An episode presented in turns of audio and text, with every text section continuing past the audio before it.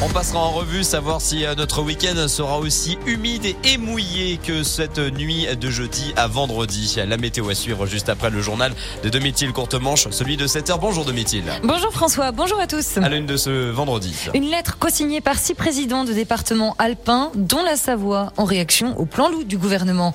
Guide de haute montagne, un diplôme très convoité et délivré uniquement par l'ENSA, l'école nationale de ski et d'alpinisme. Ce soir, peut-être verrons-nous mieux les étoiles dans le et ses environs grâce à l'événement La Nuit est belle. Et pour commencer, quelle victoire écrasante de nos Bleus sur la Namibie hier soir. Vaincu 96 à 0. À la mi-temps, la France était déjà à 54-0. Un troisième match de Coupe du Monde qui a de quoi booster les Blancs. Un seul point noir dans ce match, la sortie du capitaine du 15 de France, Antoine Dupont, pour blessure, après avoir reçu un coup au visage. Si les examens confirment la fracture de la mâchoire, la compétition pourrait s'arrêter là pour lui. Six départements dont la Savoie viennent d'écrire au ministre de l'Agriculture. La régulation de la population population des loups est indispensable à la préservation du pastoralisme. Ce sont les mots des six présidents du département des Alpes dans une lettre co-signée et remise en main propre à Marc Fesneau en visite hier dans la Drôme. Il réclame des mesures supplémentaires suite au plan loup 2024-2029 du gouvernement présenté ce lundi.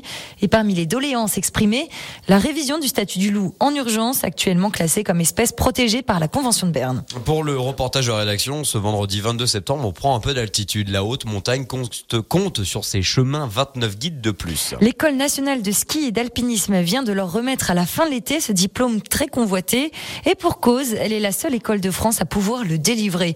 Être guide de haute montagne, c'est d'abord être capable d'emmener des gens partout, en toute sécurité et sur tout type de terrain et pas seulement comme l'explique Jérémy Serreuil qui vient tout juste d'obtenir son diplôme de guide de haute montagne. Pour moi, c'est une formation basée sur la transmission. Ce sont des professeurs, mais surtout des guides, qui nous apprennent le métier pendant les différents stages de la formation.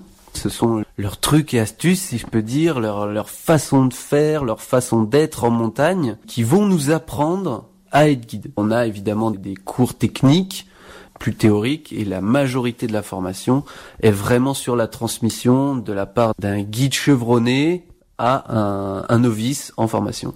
Et au-delà des trois ans et demi requis pour obtenir le diplôme, ils font compter en moyenne dix ans pour devenir guide, le temps d'acquérir le niveau sportif et l'expérience suffisante sur les courses de haute montagne. Le pays du Mont Blanc est sur le point d'élire sa reine. Il ne s'agit pas d'un concours de beauté, mais d'un combat de vaches savoyardes de la race Érins, des vaches qui s'affronteront ce dimanche à Servoz dans la vallée de Chamonix-Mont-Blanc pour établir une hiérarchie au sein du troupeau et élire ainsi leur reine.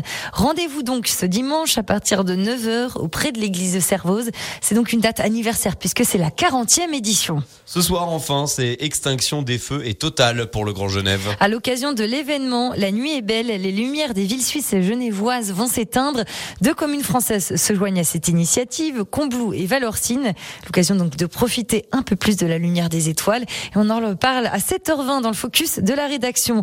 Et enfin, c'est demain que les Yeti du Hockey Club Mont-Blanc affronteront Borzina Voria à 19h30 à Megève pour leur dernier match de préparation avant le coup d'envoi de la saison prévu samedi 7 octobre. Merci beaucoup Domitil Courtemanche. N'hésitez pas aussi à aller faire un petit tour de temps en temps sur radiomontblanc.fr, notamment pour retrouver cet article sur un bouquetin blessé par des crampons accrochés toujours à sa bouche. D'ailleurs, il y a eu une tentative d'opération de sauvetage, mais malheureusement, ils sont venus en hélicoptère. Du coup, ça a effrayé le bouquetin.